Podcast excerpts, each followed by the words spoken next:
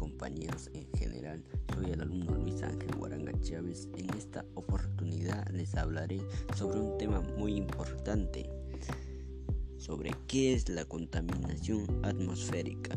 La contaminación del aire es una mezcla de partículas sólidas y gases en el aire.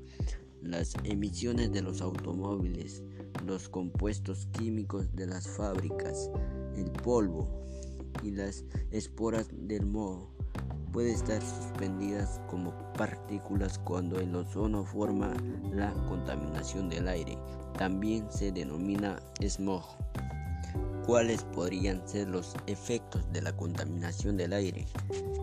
Son muchos, entre ellos está que dañan las células del sistema respiratorio, agravan enfermedades cardiovasculares y respiratorias podrían causar fenómenos que afecten a nuestro planeta cuando la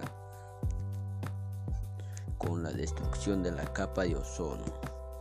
¿Qué acciones podemos asumir en el cuidado integral y preservación del ambiente con el fin de contribuir a la disminución de los efectos negativos que ocasionan la contaminación del aire podemos promover y practicar el reciclaje. Podemos utilizar medios de transporte no contaminantes, como por ejemplo la bicicleta.